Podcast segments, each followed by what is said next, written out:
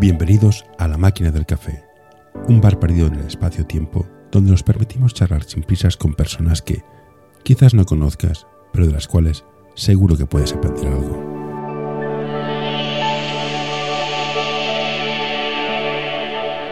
Hoy tenemos con nosotros a César Rodríguez. Hola César, gracias por acceder a sentarte conmigo a hablar de básquet, sobre todo de formación. ¿Qué tal la temporada? ¿Cómo os va?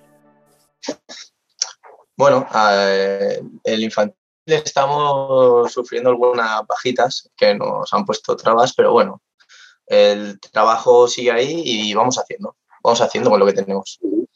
En cuanto al junior, pues bueno, edad complicada, también hemos tenido algunas bajas que el COVID no ayuda, pero bueno, también van haciendo los chicos. Ayuda a mantener este podcast en anorta.com barra colaborar. Es verdad. bien. ¿El COVID sigue afectando mucho a, los entrenadores? Porque el año pasado fue, hace dos años fue duro, el año pasado fue duro y este año os sigue, afectando. Bueno, este año sobre todo en, Navidad sí que hubo, tuvimos que aplazar, con el infantil tuve que aplazar tres partidos.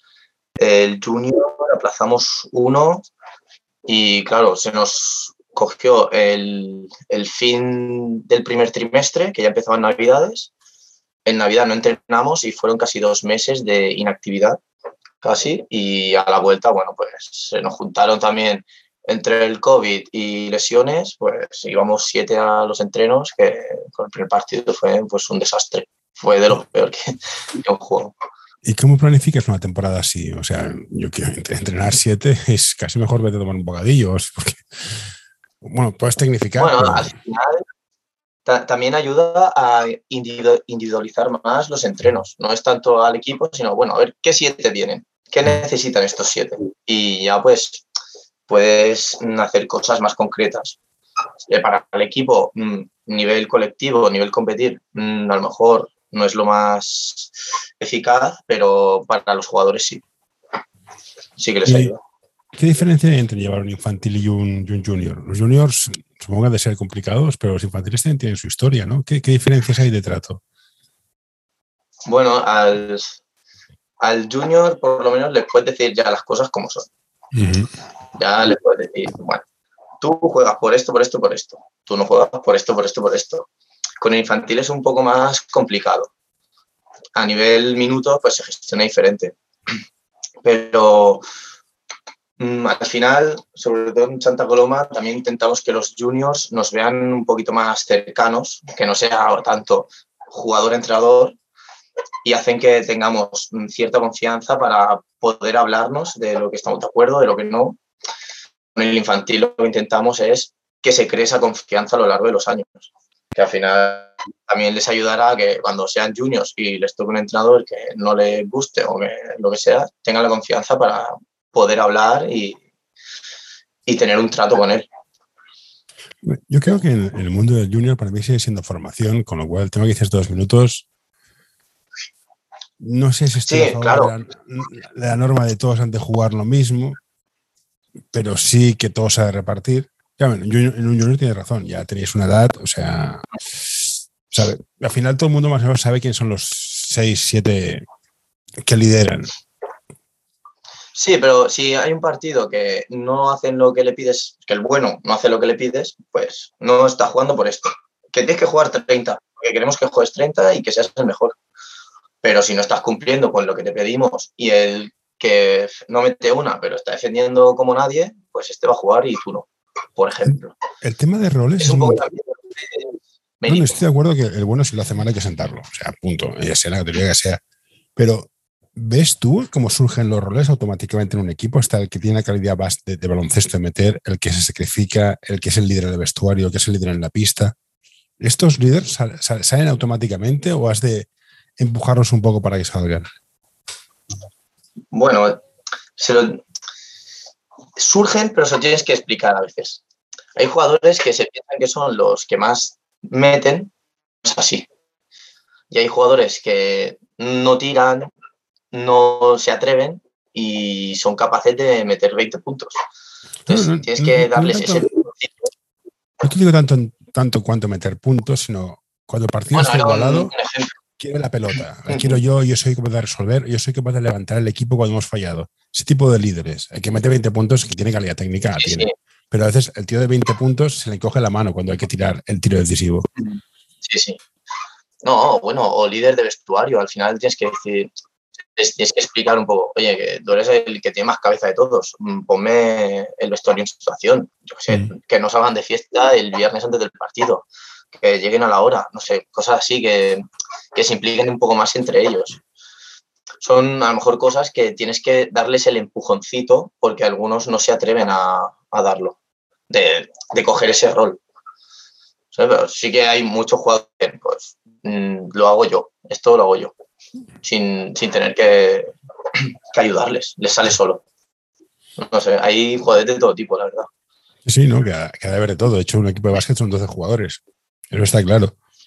Y en la evolución de cuando empiezan los niños, a junior, supongo que vamos avanzando de individual a equipo. ¿Cómo es la curva? ¿Cuándo, ¿Cuándo empieza a ser? No es tanto que tú hagas 30 reversos, 24 step backs y 24 chorradas, sino deja hacer el inmonger y corta como tienes que cortar, juega sin balón. Cuando el concepto de equipo surge? Porque he visto, he visto equipos que cada uno de los jugadores son malos, son malos, o sea, saben hacer dos cosas, pero juntos en pista no les ganas. ¿Cuándo hay ese clic? Bueno, al final también es trabajo un poco, creo, del entrenador de encontrar el trabajo de hacerlos buenos y que todos esos gestos que dices, o, lo que sea, un corte, una defensa, poder aplicarlos en el, en el juego. Pues al final sí, puedes saber hacer muchos step backs, pero no sabes en qué momento aplicarlo en el juego. Entonces no te sirve de nada. Pero en cambio, sabes cuándo hacer un simple bot hacia el aro y meter todas las canastas del mundo solo con ese bot. No tiene nada de técnico, que no es complicado. Es un poco encontrar el equilibrio entre ser técnica no y utilizarlo en la táctica y ser bueno utilizando esa táctica. Y bueno, ya se incluyen pues aprovechar los bloqueos, aprovechar eh, los manos a manos, cuando jugar en uno contra uno y bueno, es un poco una curva, una, trayectoria que, que ir marcando. No, porque veo mucho, mucho, mucho, mucho niño viendo NBA, mucho, oh, me encanta Westbrook, me encanta no sé quién, y dices, sí, es que que es buenísimo, que tiene un físico que te mueres, pero he visto zapatos más listos que él. Entonces, la inteligencia en pista, yo tengo, tengo discusiones con, con, padres, tengo hijos jugando a básquet y he hecho de, menos dos, dos, perfiles fundamentales en el baloncesto. El pivot gordo que postea, coge rebotes, te bloquea, te aclara la zona, te aclara, el espacio, y el base que piensa. Ahora hay que correr, ahora hay que parar, ahora está en racha, voy a pasar hasta este, ahora voy a hacer un aclarado para aquel. Ostras, hay un mismatch con el pivot Vamos a pasársela a este.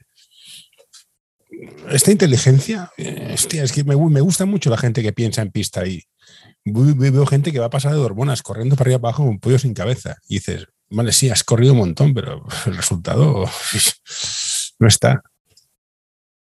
Em, al final, a mí lo que me gusta es que haya un caos absoluto en pista, pero que dentro de ese caos cada jugador sepa lo que tiene que hacer y sepa decidir bien. que tú de fuera veas mm, eso, cinco tíos que corren mucho, pero tú vas y le preguntas, ¿por qué estás corriendo por aquí? ¿Por qué ahora paras? ¿Por qué ahora tiras? Y lo sepan. y sepan lo que están haciendo. Entonces, no es tanto como ese jugador, un jugador que dirige todo, sino que cada uno sepa lo que tiene que hacer, aunque sea un caos. Mm, si consigues que los cinco lo hagan, pues claro, parece una maravilla. Es complicado, es complicado. Y conforme más caos hay, más difícil es decidir. Que también mm, hay jugadores que no son capaces de tomar decisiones rápidas. Y bueno, es un poco enseñarles a ese ritmo de juego. ¿Y cómo empezaste a esto de, interesarte para, entrenar? ¿Cómo te dio por entrenar? Porque jugando a básquet tienes un equipo de 12 amigos sobre el papel, pero entrenadores en plan, se come todas las broncas. ¿Por qué? Bueno, realmente fue que mi primo entrenaba en, el club y con la gente que entrenaba, pues eran mis entrenadores al final. Mm. Pues nos cogimos buena relación, gustaba el rollito. Y un día, pues me puse ahí de tercer entrenador, que me acuerdo de. Era el que hacía los números en los espejos. un poco más hacía. pues sería cadete, pues bueno, yo iba ahí a, echar el ratillo con los, con los niños, a pasarlo bien. Y bueno, ya poco a poco te vas implicando, te vas, te va gustando más y bueno, y acabamos como estamos.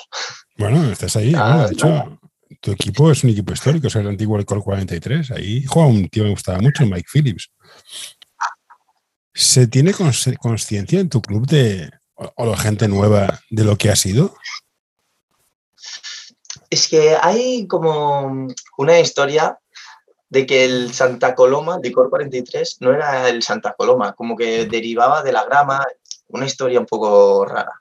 Entonces, no hay esa perspectiva de, éramos el licor 43. No, digo por tener orgullo de nuevo, no sé, igual que los de la Peña, ustedes son de la Peña.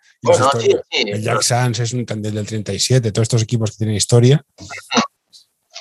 Bueno, no tenemos esa, tampoco esa conciencia de lo que fuimos, sino también nos, da un poco más valorarlo cómo estamos ahora. ¿Y cómo lo ves ahora? más moderna, digamos. ¿Y cómo lo veis ahora? Estado mirando, ¿tenéis solamente masculinos? No sé si hay un femenino. Tenemos un mini femenino. Pues dio la casualidad que en, la esculeta salió un equipo entero de, niñas. Y, estuvieron mirando y, bueno, entraron a Premini y hicieron eso. Han hecho Premini dos años y ahora están en Mini. Genial. ¿Y, por qué cuesta tanto que las chicas salgan a jugar? De hecho, es el deporte con más fichas federativas. Bueno, al final en Santa Coloma tenemos clubes femeninos. Está la ah. grama, que es un poco mixto. El draft, el, es. femenino. Y el Neos tiene algo también de femenino. Entonces, no sé, creo que lo, lo que cuesta un poco es que se junten todas en el mismo sitio. Porque al final en Santa Roma, en cada equipo mini tenemos una niña o dos. Mm. En la yo, soy, yo soy de Horta y tenemos aquí un equipo femenino en Lima Horta, de Unido, es un equipazo. Pero bueno, es una curiosidad que tengo. Y igual que pasan las chicas, pasan los chicos que llega una edad que la gente se deja de jugar a básquet, deja de, deja de interesarle y se va a tomar de copas. Sea, por, suerte en Santa Coloma no tenemos esa, etapa. Sí que es verdad que hay niños que llega un momento que lo dejan, pero no es una edad en cadete. En cadete ya es que se van. No, no me parece. Sí que hay dos o tres que sí dicen, bueno, es que prefiero los estudios o, o no me motiva o lo que sea y sí que lo dejan, pero no se van en bloque. Normalmente nos dura, en nuestros equipos de Premini a, a cadete han ido todos juntos. Y bueno, ahora de Premini a Junior. Han ido todos juntos y... Alucinante, o sea, me, encanta. Quería preguntar, ahora acabo de acordar que estoy hablando con un coordinador de un equipo que me dijo que su primer año fue horroroso. El equipo se disolvió de lo mal que lo hizo. ¿Cómo fue tu entrada en ser, en plan, este, estos son los niños, pues luego te darían niños pequeños, un premini, un mini, que es lo típico que se da a la gente que empieza. ¿Cómo fue tu primer año? En plan, estos son los 12 niños. O sea, pues, mira, mi primer, la primera vez que llevé a un equipo, hicimos un experimento con un compañero de equipo y nos pusimos, era un tándem, que lo llamamos, éramos dos primeros. Eso ya, ya, pintaba mal. Pero veías el equipo y, y era, era, un desastre. Era, eran siete chavales que no habían jugado casi nunca, era casi nuevo el equipo. Y bueno, y hacíamos lo que podíamos. Ya días que me acuerdo que entramos en Cansistere, que es un pabellón que han derruido hace nada. Y claro, en los días de lluvia había unas cataratas por ahí, pues estaba viejo. Bueno, mi hijo no va a entrenar que hace frío. Pero bueno, mi hijo, ah, pues el mío tampoco. ¿Federados? Sí, sí, sí. Era mi nivel de, nos presentamos ahí, los dos entrenadores y, dos chavales. Pues a entrenar con los chavales. y hacíamos, bueno, por lo que podíamos. No, no, esto, esto, es un tema. los padres cuando apuntan a sus hijos a básquet no se dan cuenta que lo apuntan a un deporte de equipo, que no puedes faltar, porque es una falta de respeto a tus compañeros, que has perdido los fines de semana. Esta gente es consciente, porque yo entiendo que tu, padre quiera, mira, mi niño, haz deporte, no me con los cojones y te apunto a petanca, ya está. Y no molestas a nadie. O haz, tenis, ¿no? me parece muy bien, haz tenis. Pero yo he jugado en Kunsei. Supongo que sabes cómo funciona Kunsei. O sea, la de partidos que, hemos, se, han, aplazado porque es que somos cuatro y no sabemos si vendrán. Hostia, no me parece serio. ¿Qué, qué, o sea, ¿qué le decís a los padres cuando empiezan? ¿O, se les dice algo a los padres en plan? Cuando van a em-, empezar, que pasan ya de, de esculeta a premini, decimos, ya van a competir cada fin de semana, es un partido. Mm. que lo sepan. Y luego ya la dinámica de venir a entrenar, se la obligamos un poco, entre comillas, a cogerla. Pero no, sé, ¿por qué no has venido a entrenar? Es que tenía el cumpleaños de uno de clase. Pues, ¿cómo que el cumpleaños de uno de clase? Pues eso es un desastre, no puede Y burcharle un poquito. Le burchamos por faltar. ¿Eh? Y ya van cogiendo un poquito esa dinámica de, ostras, tengo que ir a entrenar. He fallado al equipo. Y se lo vamos como inculcando un poquito. Y luego ya cuando son más grandes, sí que les puedes decir, ¿no vienes a entrenar? Pues eh, te sientas. Podemos ir jugando con... Está clarísimo. Pero para conseguir esto, para burchar, ¿qué dices tú? Sí, claro. o sea, no directamente, no sí, bullying. No, no un bullying te va a partir las piernas, cabrón, no, en plan, mira, cama. Has de conseguir tener un equipo. ¿Cómo se, consigue tener un, ¿Cómo se consigue tener un equipo? Que los 12 sean un equipo. O sea, yo sé que he jugado cuatro minutos, bueno, en, pequeños no, pero he jugado menos, he jugado tres cuartos en vez de cuatro, pero soy parte de este equipo, soy parte de ser, ser parte del equipo. ¿Cómo se consigue crear eso? Es un camino complicado, pero claro, por lo menos a mí entenderlo en Premini el jugador es egoísta. Le cuesta mucho pasar la bola. Hostia, sí, cuesta pasar la bola. Joder. Entonces, explicarle al que no ha tocado bola que va ganando o, perdiendo, pero es que su compañero metió una canasta y le tiene que animar, a veces cuesta. Entonces, eh, el proceso va un poco en los entrenos, mm, de que hagan competiciones juntos, que se vean como equipo, aunque sean equipos divididos, hacer competiciones contra el, mini, sentirse agrupados, porque claro, por lo menos en Santa Coloma empezamos en pre-mini que podemos estar toda temporada perdiendo de 50, fácil. He, estado ahí. Bueno, eh, pero, pero te digo, yo he estado en equipos que perdíamos de 50 mm. y pero son equipos, sí. me lo he pasado tan bien y mis hijos también salían de que salían, eh, se han pegado una paliza. Bueno, vale, pero se han hecho unas risas. También es hacerles ver el, mérito de lo, que, de lo poco que han podido conseguir. no hemos metido ni una, pero ¿cuántas veces hemos tirado solos? Sí. ¿Cuántas veces hemos metido bien? Mm, buscar el éxito en pequeñas cositas que, y que ellos se den cuenta, sobre todo. tú les puedes decir, hombre, es que hemos hecho una inversión y unos cortes y los niños decirte, pero ¿esto qué es? Yo no sé qué es eso. Pues, ir a, los a eso, a los pequeños éxitos de, cada jugador y de cada equipo y que sean capaces de verlos y de celebrarlos entre ellos. Obviamente lo que más se ve es una... Eh, eh, eh probar, uno de los problemas que yo veo, o sea, yo creo que hay fundamentos técnicos que hay que trabajar y se ve mejorando. Mira, ahora sabéis entrar por la izquierda, que a mí se me caen los ojos cada vez que veo un niño entrando por la izquierda o la mano derecha estas cosas dándoles de feedback, dándoles retroalimentación a los niños, pueden ir mejorando. Pero ¿qué hacemos cuando dices, sí, sí, lo que tú quieras, pero 40 puntos? Porque están las estadísticas de la federación. ¿Cómo quitas el, olvídate de los putos puntos? O sea, hay gente que aporta puntos, gente que aporta rebotes, gente que aporta defensa, gente que aporta muchas cosas. El quitar en plan, hostia, dobla la pelota, pásala, vete al hueco, corta, arrastra. El sumar cosas que no están en las estadísticas que son muy importantes. ¿Y qué hacemos con las estadísticas? Porque los ven los niños, o sea, los niños la ven. Tú estás en el Inter, ves las estadísticas, ves estadísticas y minutos. Los padres la ven y hay, gente que presiona mucho al niño, mete más puntos. olvidaos de esto. ¿Cómo, hacemos que la gente se olvide y que juguéis al puto baloncesto? Hoy quiero recomendarte este podcast. Balap Education es un proyecto educativo y deportivo que busca la formación completa de jugadores y entrenadores.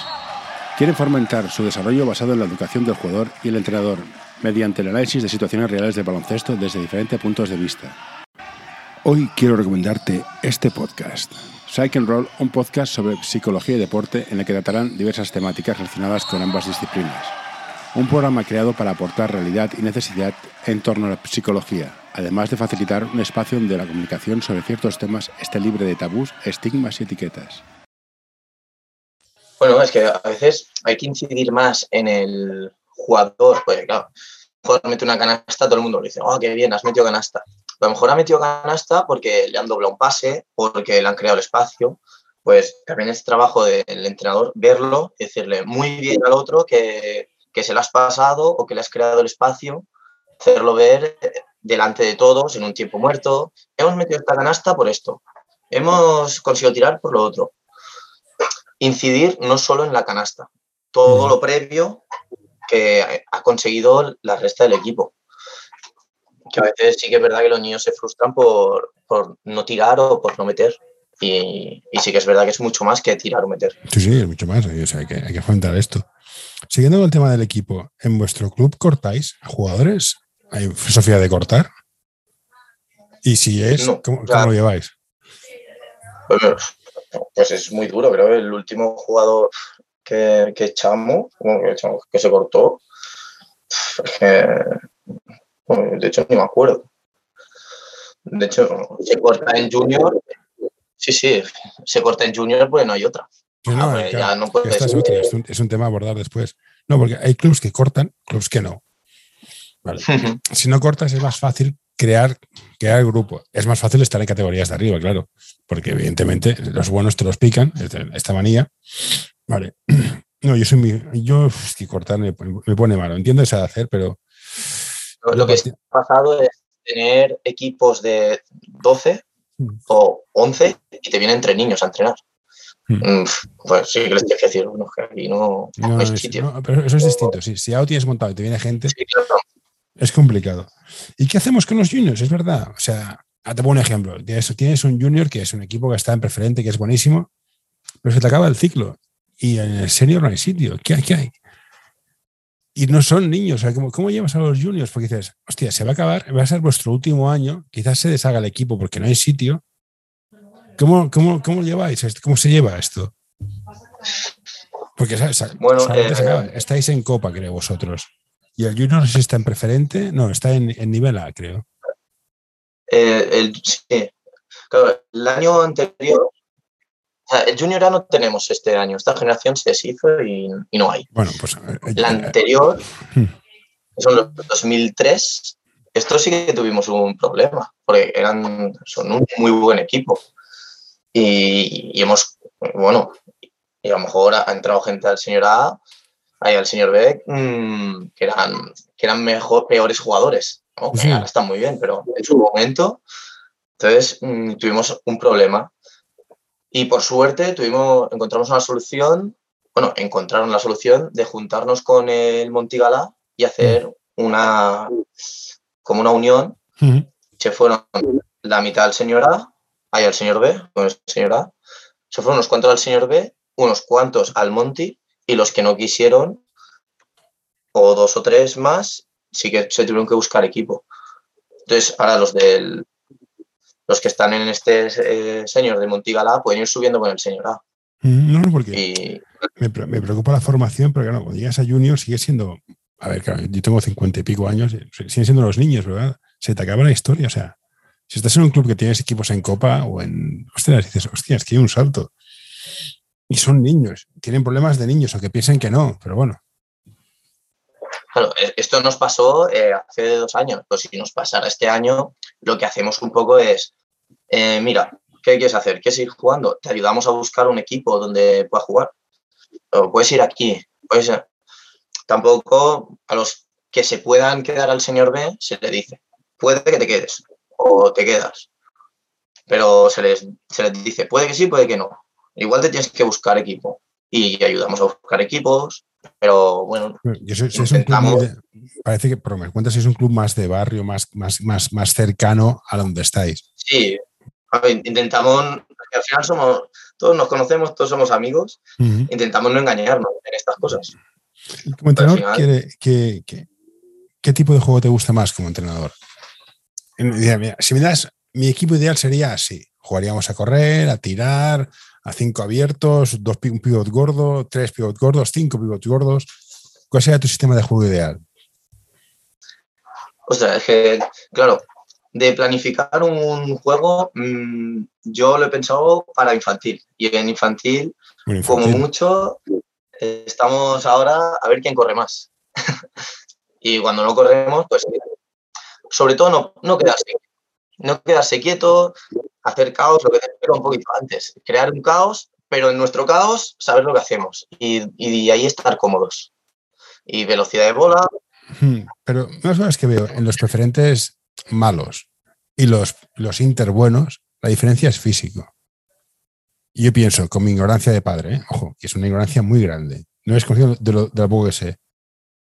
Si los de, los de, los de, los de entrenaran el físico en vez de entrenar la técnica, ganarían los de preferente nivel bajo. Teoría pasajera, ¿eh? ¿Tú qué piensas? Bueno, a ver. En junior no lo sé, pero en, en infantil lo dudo.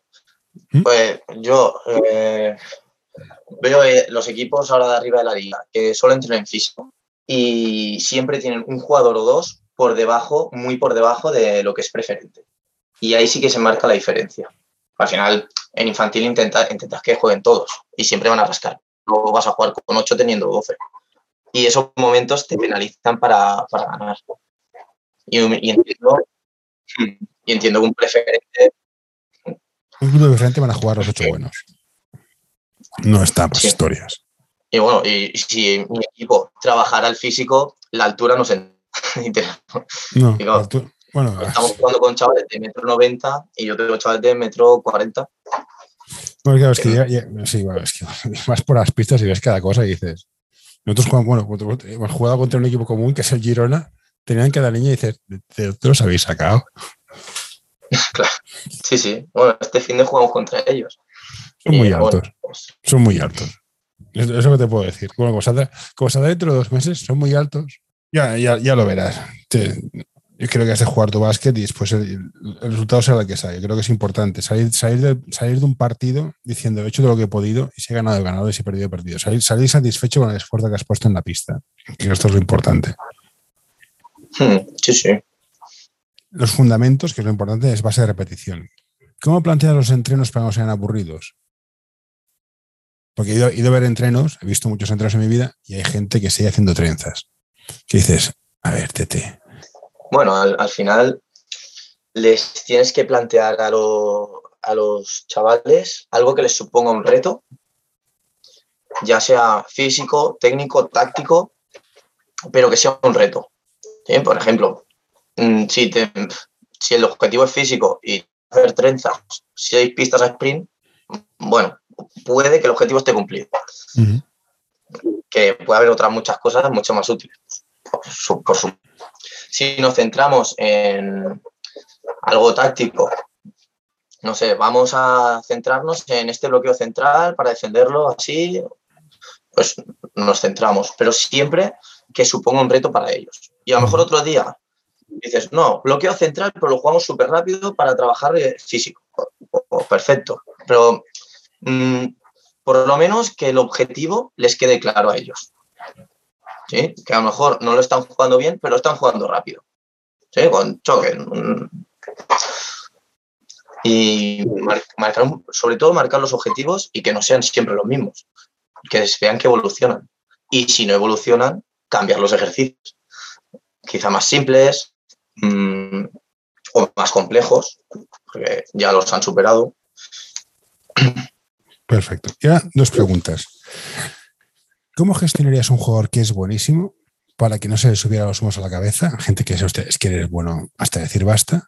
Y un jugador que es muy malo pero trabaja y decirle, ten paciencia, poco a poco. No serás un jugador de la NBA, pero podrás jugar en, un primera, en un copa o en lo que sea, donde sea.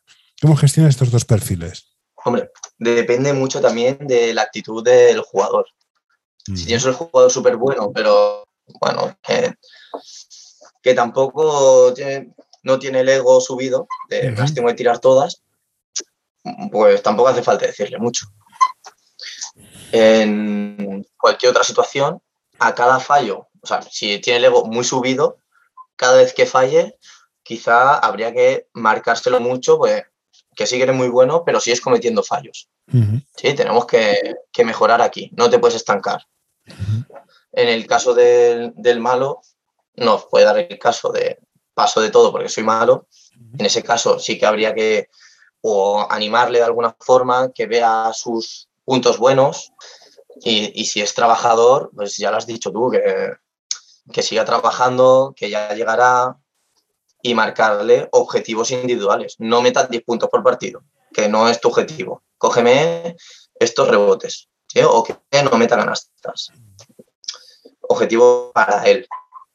O cuando recibas, invierte rápido un extra pass. Bueno, objetivos a, cada jugador. Envíanos tus sugerencias a info.norta.com o en nuestras redes sociales. ¿Y cómo trabajas el, miedo al fallo? Mucha gente, muchos niños que tienen miedo a fallar. ¿Cómo dices, hostia, es que hay tiros que has de tirar, me da igual que lo falles, has de tirar este tiro? O este pase había que hacerlo, lo has fallado, no pasa nada, había que hacerlo. ¿Cómo, hace, cómo consigues superar que los niños dejen de tener miedo a hacer lo que tienen que hacer. Normalmente me ha pasado lo contrario. Ah, no tiene. hostia, pues es otro problema. Alegría Es otro problema distinto. Sí, sí. No, pero al final, si tú les das plena confianza, tanto en entrenos como en partidos, y si ahí está el fallo, no recriminar el fallo, sino a mí me gusta recriminar en todo caso la toma de decisión. Si has tirado con un tío encima, mm, no tocaba. Si has tirado completamente liberado, mm, vale. A lo mejor le dices, estás liberado, pero mm, segundo cinco de posesión. Igual podemos dar dos pases más, probar otra cosa. Y ya para finalizar, yo creo firmemente que lo más importante para sacar jugadores buenos, más o menos buenos, son los entrenadores. Tú que eres entrenadora, que es entrenadora, ¿Qué crees que hace falta a nivel de club, federación, Estado, para que tu trabajo sea más fácil, tú trabajes mejor, tú mejores, tú puedas ayudar a sacar mejores jugadores? Pide la lista. Pistas, horarios, mm, un segundo, una máquina de tiro, un parquet que nos resbale. No, bueno, si nos podemos a pedir, podemos pedir muchas cosas, pero para mí algo básico es que se enseñe a entrenar, porque hay muchos niños que llegan a junior y no saben entrenar. Por ejemplo, les la, típica de, venga, va, antes de ir a hacer agua, tres tiros libres. Mm. Y están tirando tiros libres, pero están más de risas que, que con Pues esto es un, un, momento en el que puedes estar concentrado metiendo tus tiros libres y puedes subir porcentajes, y están otras cosas.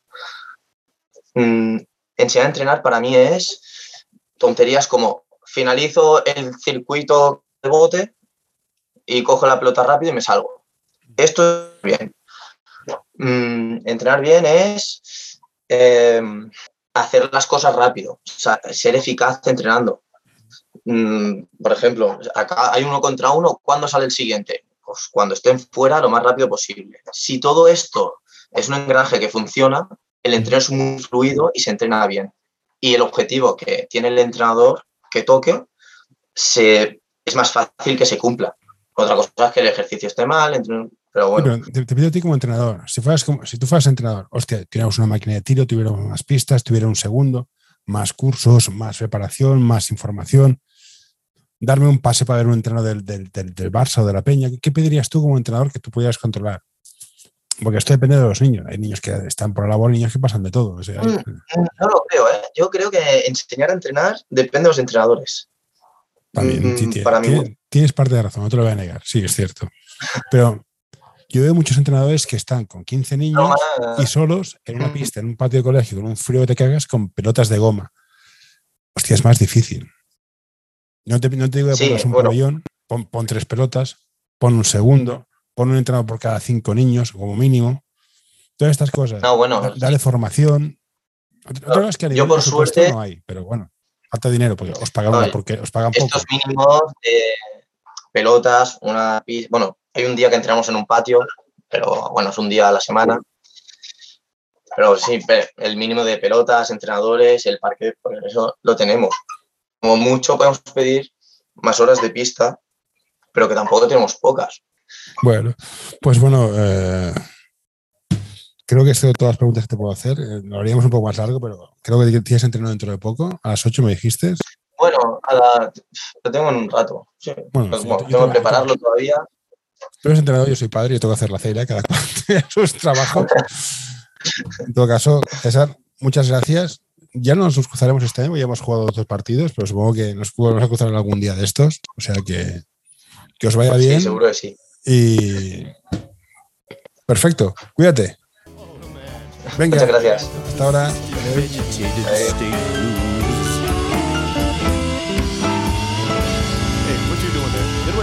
No, don't you touch that. No, don't you pull that plug. No, hey, hey, nurse, nurse.